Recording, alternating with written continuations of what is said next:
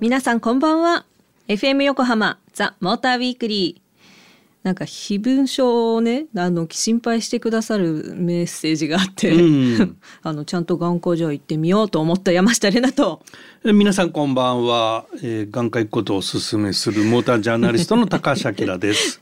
ありがとうございます。あ、非文書ってんどうなんだろうね。なんだろうねでも。小映えだった説もあったからもうちょっと様子はそうそう様子は見てみようと思うんですけど はい、はいえー今日7月29日土曜日なんですけれども、えー土曜の牛の日イブ、はいイブ？イブですあ、明日三十日が土曜のうちの日？はい本当はそうらしいんですよ、うん、うなぎ食べた？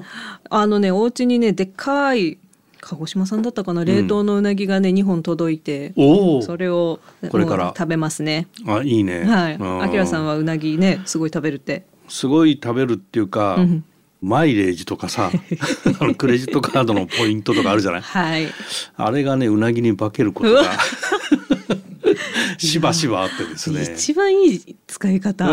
楽しみ方。あのマイラーの人たちはさ、ん。マイル貯めて旅行したいなんだろう、ね、どうどういう使い方するんだろうね。そいやそこしかなかったな。うなぎに化けちゃうんだよね。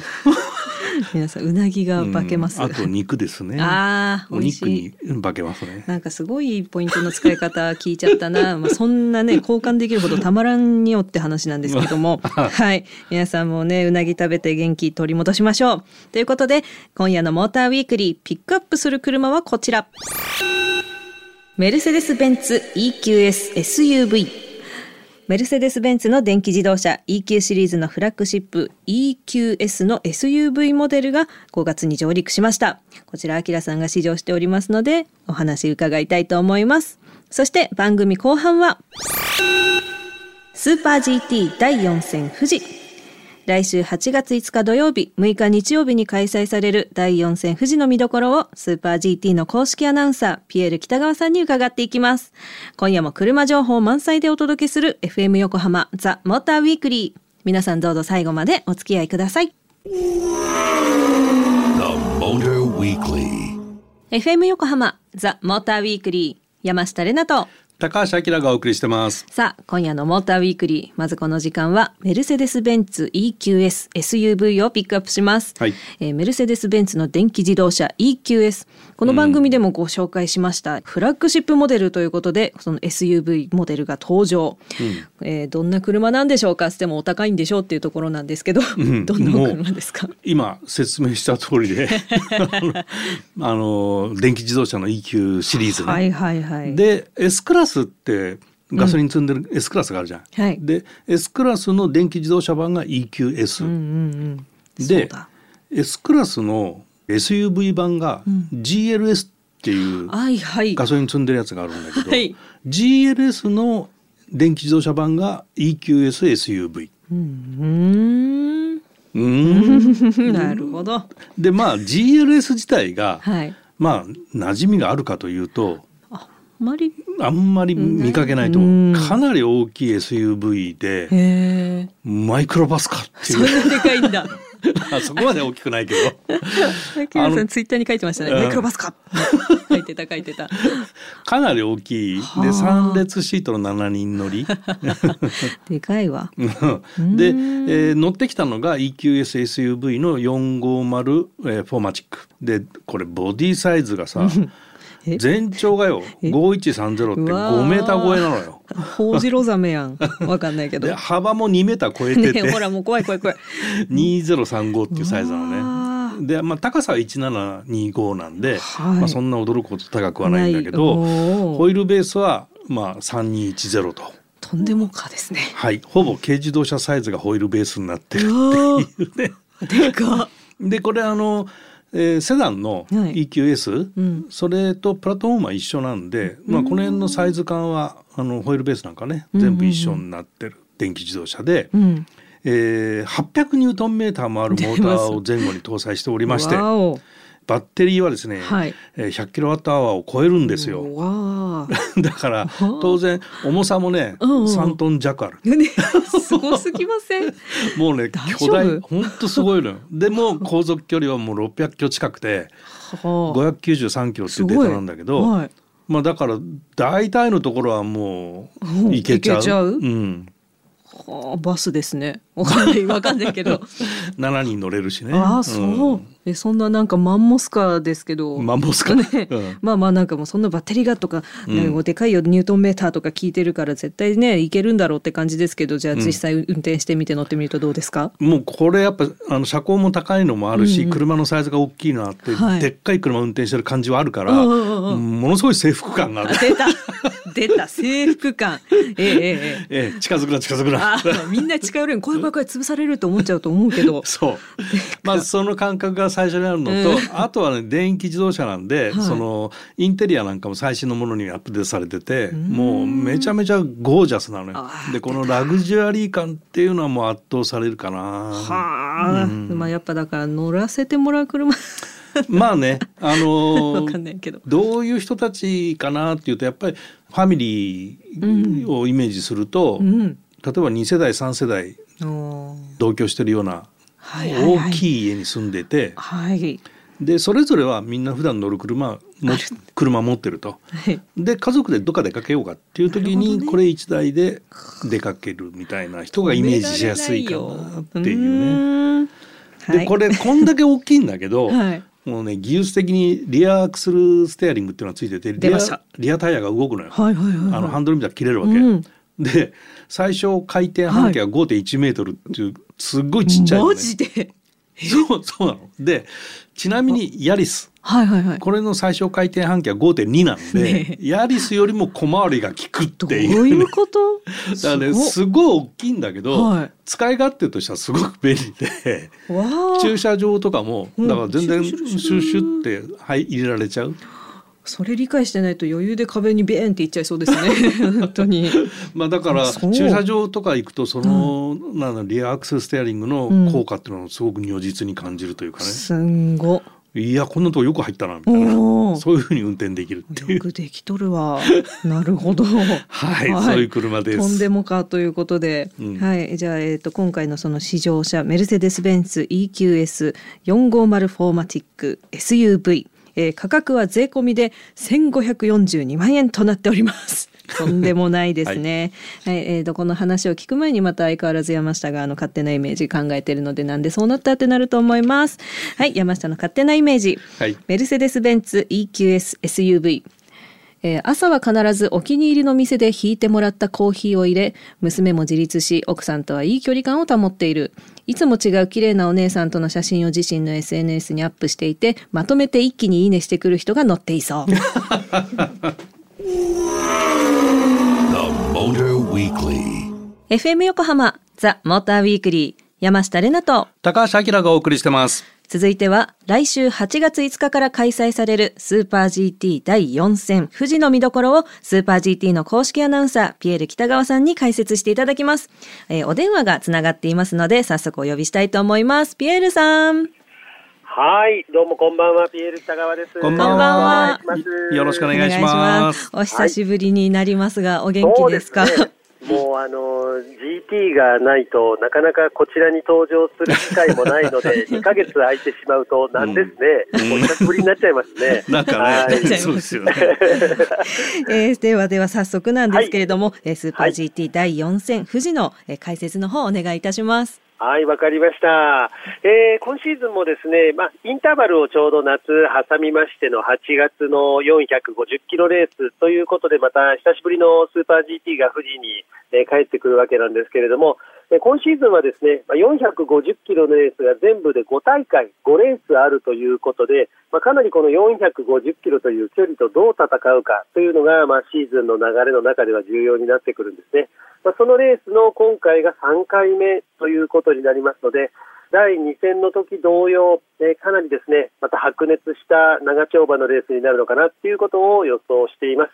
えー特にやっぱりこの時期なんで、えー暑さ、これをどう対策するか、えそれからシーズンも中盤になってくると、かなりマシンもですね、サクセスウェイトといって、ポイントによって車が徐々にこう重くなるという仕掛けがあるこのルールのスーパー GT ですから、ああとは暑さとともに重さとどう付き合うかというところがポイントになってくると思います。まあ、そんな中で GT500 からちょっとお話をすると、その重さをこう比較してみていくと、ランキング上位の中にいないカーナンバー1番の、えー昨年度のチャンピオン、えー平峰和樹とベルトランバケットのカルトニック、インパル Z、これが今回はちょっと本命になるのではないかなというふうに僕は思っています。なるほどうんはい。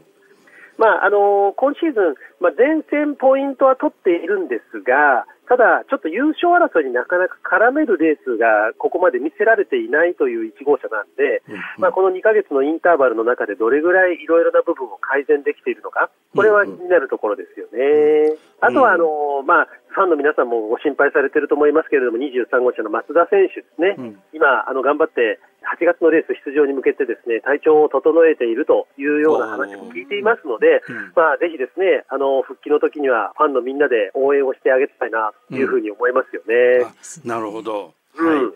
えーそれと300の方に話いっちゃっていいですかね？はい、はい。300も大混戦で そうですね。トップが同点なんですよね今ね。そうなんですよ。まさにね、今トップが同点。しかもこれ面白いのは、はいあの、スーパー GT のレギュレーションの妙といいますか、うんうんまあ、FIA-GT3 というカテゴリーの海外ともこうやり取りをしているそのレギュレーションの車と、うんそれから日本のスーパー GT だけで、えーこう作られたレギュレーションの車、GT300 の車、これがちょうどランキングトップでシーズン中盤戦で並んでるっていうのがね、そう非常ですよね。に面白い今構図になってるんですよね。そうですよね。はいあの56号車の GTR ですかね。それが GT3 で、そう。2号車の方は GT300 ですもんね。そうですね。ねはい。ですから、まあ、この今、まあ、それぞれ生い立ちが違うん。うレーシングカーなんですけども、それがちょうどシーズンで、こう、今、ポイントがまさにえー同点で並んで拮抗しているっていう意味ではうんうん、非常に、あの、面白い戦いが今シーズン繰り広げられている。まあ、つまりは予想できない展開になっているということなんですけど、まそあ、やっぱりあの、はい。そうなんですね。GT300 の方は、本当にあの日替わり定食じゃないですけど、うん。毎戦毎戦ヒーローが変わるような、うん。そういったレースにはなってきているので、うん。まあ、第4戦も長丁場のレースですから、まあ、例えば、まあ、タイヤの使い方であったりとか、あるいは燃費の問題、ピットストップのいろいろタイミング、そういったところでですね、本当に最後のチェックを受けたときに、あ、答え合わせとしてこのチームがやっぱりこの作戦が正解だったんだっていうようなレースになると思うので、うん結構レース通の方、レース見始めて、そのルールとか、それからまあ戦う戦略だとかっていうところに興味がだんだんこうウェイトが増えてきた方はですね、300を争ってるのを見ると、500よりもひょっとしたら面白いかもしれないですね。そうですよね。そうまあ、いう見方あそんな中でちょっりますね。とね、うん、あの去年450キロの、まあ、いわゆるうさぎさん作戦でガンガンいって勝ったっていうのが GT500 も GT300 も去年の例ではあるんですけど、うん。まあ、61号車の BRZ、うん。ここが今シーズンまだ1回しかポイントが取れてないっていうレースになっているので、うん。まあ、この61号車のスバル BRZ は、まあ、全力で戦うレースを見せて、まあ、うん。この夏の暑いレース、うん。えーここをどういうふうにこう、ねえーまとめてくれるかっていうところはちょっと興味深いところではありますね。はい。それとあの今シーズンからこのはい GT500、GT300 に新しい燃料でレースするようになってますよね。はいあのガソリンを使ってないんですよね。うん、カーボンニュートラルフューエルというふうに言っていますけれど、まあ、あのレースの世界もこれからどんどんとやっぱ環境問題とも向き合いながらやらなければいけないというバンド代表の強い思いもありまして、まあ、GT500 の方はカーボンニュートラルフューエルをシーズンの初戦から使っています。それから GT300 の方は、まあ、シーズン初戦から使えればよかったんですけど、やはり準備期間が少なかったということもあって、うん。なかなかやっぱり対応を、まあ、あの GT3 の例えば車だと、か海外のメーカーの車が多いもんですから、うん。やっぱりその対応という部分で細かな対応っていうのがまだ間に合わないところもあり、うんまあ、今シーズンは残念ながらね、ちょっと GT300 の方はカーボンニュートラルフューエルの導入っていうのは、え結局見送られる方向にはなったんですけれども、なるほど。はい。うん。ただ、まあ、あのそうは言っても、やはりあの今後、いろいろとですねそういったことを進めていくという、えーことには変わりがないので、うん。まあ、少しずつですけれども、いろいろ準備を整えながら、うんまたこの環境問題も含めて、ですね新しい新燃料を使うレースというのは導入されるとは思います、来シーズン以降ですね。はい。わかりました。はい、ピエールさんありがとうございました。はい。えー前回のねレースから約2ヶ月でいきなり梅雨から真夏っていう感じでもう。そうだね本当ですね。ねえ。だからあのファンの皆さんもね、結構大変だと思うんですよ。そうですよね。本当ですよねはい、熱中症ただ気をつけないと。そうですね。ねあの割と結構富士スピードウェイも皆さん観戦が上手で、うん。まあ席によってはですね、本当にあのタープとかをうまく使ってうん、まあ日をこうなんて言うんでしょうね、あの避けながらうん。うまく日陰を作ってあの楽しまれてる方も大勢いらっしゃいますので、うん。まあうまく夏のレースこちらも暑さとそれから日差しと付き合って、えーファンの皆さんもね、あ熱中症気をつけながら楽しんでもらいたいと思います。はい、はいありがとうございます、はい。スーパー GT 第4戦富士は来週8月5日土曜日6日日曜日の開催です。皆さん暑さ対策暑さ対策 暑さ対策はバッチリで応援しましょう、はい。この時間はスーパー GT の公式アナウンサーピエール北川さんと一緒にお届けしました。ピエールさん今回もありがとうございましたありがとうございました。ありがとうございました。The Motor Weekly. FM 横浜ザ・モーターウィークリー山下れなと高橋明がお送りしてます。ここからはリスナーの皆さんからいただいたメッセージを紹介します。はいえー7月のテーマ、この夏やりたいこと。うんうんえーまず1つ目、ラジオネーム、レナウルトラ、違う、レナウルトさん。ああ、え、ああ、ルノーだ。ね。うん。えーえっと、この夏やりたいこと、高橋さん、山下さん、毎週楽しみに聞いています。ありがとうございます。ありがとうございます。仕事で使うわけではないのに、5年くらい軽トラックに乗っていましたが、思うところあって、中古車ですが、この度ルノートゥインゴを増車しました。ほうほうほうえー初の輸入車なので、これからどうなるか心配しています。コロナ禍前より探していたので、満足はしていますが、なぜか納車してから出張続きなので、乗るどころか見る時間すらありません。ま。なのでこの夏はトゥイングで関東を出て長距離ドライブに行ってみたいです。うんえー今回の納車でラジオネームを産業道路からレナウルトラ、ルノーウルトラみたいな、んに変更しますということでした。そっか。これね。ルノーのスペル難しいからね。そうそう昔覚え方とか言って、ルルノーの最初「レノって書いてあんじゃね?」みたいなことを言ったのをよく覚えててくださって、採用ありがとうございますトゥインゴわかる？可愛いやつ、可愛いやつ。はいでね、これリアエンジンなのよ。えー、おー。だからちょっと珍しいんだけど、これ運転してみるとやっぱね RR っていうかあのリアドライブリアエンジンリアドライブなんで、うん。ちょっと感覚が違くて面白いんだよね。へえでわからん。わからんよね。わ。からん。まああの気にしなければ普通に走ってるんで。多分じゃあ気にしてないかも、うん、まあデッドインゴ確かねもう日本に入ってこなくなって最終モデルだよねだからね。わおわお。よかったよね。ねえ、うん。でも見る時間すらねえっつってんから 早くね乗って楽しんでくださいね。うん。なんかちょっとどか長距離ドライブ行きたいって書いてるからねちょっとどっか行ってきたのか、ねえー聞きたいね。8月あたりにご連絡お待ちしております。はい、はい、続きまして。文通よろしくお願いします。あ、出ました。文通お待ちしております。はい、続きまして、ラジオネーム。いつもね、この人ね、レディオネームって書いてるんですね。はい、レディオネーム、中堅さん。はい、ありがとうございます。えーこの夏やりたいことは、久々に大学の仲間と会うことです。うん5年前まで大学の OB 会を毎年開催していたんですが、先生の病気やコロナで開催できずにいました。しかしこの夏は久々に会えるようなので今の話や昔の懐かしい話をして盛り上がりたいです、数人ぐらいの小さい会ですが今からが楽しみです。なるほど。ねえ会えるようになったもんね。ね、すっかりその辺があのご無沙汰になってたから、いろんなものが元に戻ってきてて、ねね。動き始めましたよね、同窓会みたいなのやってる？いや私そういうのいかない。行かないタイプ？多。分やってんじゃないかな知らないけど。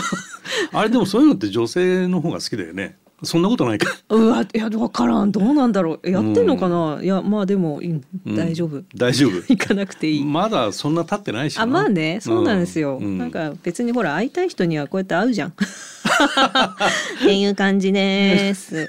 はい。そして最後ラスト、えーラジオネーム富山のきときと侍さん。はいいつもありがとうございます。えーコロナ禍を経て今年は地域の夏祭りが開催されますお。コロナの影響で開催できず4年ぶりです。一度中断したことを再開するのは大変だと思います。夏祭りでは恒例の盆踊りも行うそうです。屋台や焼き物コーナーもあるそうです。夏祭りが開催されるとようやくいつもの夏がやってきますとのことです。富山の夏祭り。なんかいいですへね。夏祭り地域ってかうんありますか？地元あの新横浜の駅前でなんかやってるね盆踊りみたいのは。ええだけど町内会まあ一応町内会なんだろうけど、はい。まあ多分誰も知り合いがいないっていう町内会のレベルだな。あまあまあ住んでるエリアが住んでるエリアなんでね。そうですよね。エリアにもよると思うけど。うんだからまあ子供の頃うのん夏祭りだと近くの公園でっていうのは、あで屋台がいっぱい出てあー綿あめとかさああいいですね。定番。定番うんなんかそういうのは記憶にはあるけど、はい大人になったら確かにないな。まあそうないですよね。花火大会とかそういうのあちこち見に行ったりとかさああ。そういうのはねちょっとあったりはするけど。ね、うん。今年もうちのね逗子ってこの前言ったからあれだけど、ん。あの近場で結構あるんですけどね。だそういうのも行かないんだよな私。ね。行けばいいのにね。はい。デブ賞でしデたね。ブ賞でした。はい、はい。誰か誘ってください。ということで、えーラジオネーム。誘われた方がいいよ。ねえ。心配。あだから元気元気。超元気。一人も引きこもりだし、この夏なのに色真っ白だしね。これは仕事柄ね、うん。あのなんでお前日焼けしたってなっちゃうからですよ。はい。私は元気です。すごい元気。誰も心配しないで大丈夫。はい。ということでラジオネーム、えーレナウルトラさん。これなんて読んだらいいの？ルレナウトさん？ね読み方難しい。ごめんなさい。はい、うん。えーレナウルトラさん、はい。えーレディオネーム中堅さん。そして富山の北北侍さん。メッセージありがとうございましたえー、ザ・モーターウィークリーオリジナルステッカーをお送りしますありがとうございましたありが。とうございます。そしてですね、8月のテーマ、えーああコントして今度あの皆さん募集したいんですけど、8月のテーマは、あっちい話。熱い話。あっちい話えああっちの話？違う違う違う違う違う違う。あ、まあそっちの話？そう。あのね、料理してやけどして、あっちいってなったとか、うんうん。こう欲しいの買って、よっしゃ、熱いんだよ、これってなるか。恋バナベイスなのか。ターズ頑張れみたいな。あっていうあっちい話か、うん。はいあっちい話お待ちしております、えー、宛先は tm アットマーク fm 横浜 .jp tm アットマーク fm 横浜 .jp までたくさんのご応募お待ちしています。楽しみ。FM 横浜ザ・モーターウィークリーエンディングのお時間となりました今夜はメルセデス・ベンツ EQSSUV をピックアップ。そしてスーパー GT 第4戦富士の見どころをピエール北川さんに伺いました。真夏のレースということで熱い勝負になりそうですね,、ね。で、うん。熱い勝負熱い勝負といえば現在こんなデザインコンペが開催されています。一般社団法人日本カー・オブ・ザ・イヤーが2023年度より新たに採用するロゴのデザインを大募集中。応募資格は問わず法人個人どなたでもご応募 OK です。採用された方は賞金30万円。ラジオの前の皆様もチャレンジしてみてはいかがでしょうか。締め切りは8月20日日曜日となっておりますので詳しくは日本カー・オブ・ザ・イヤーの公式サイトをご覧ください。そして番組では公式ツイッターも展開しています。ハッシュタグモーターウィークリー847こちらチェックお願いいたします。ということでここまでのお相手は山下れなとモータージャーナリストの高橋明でした。また来週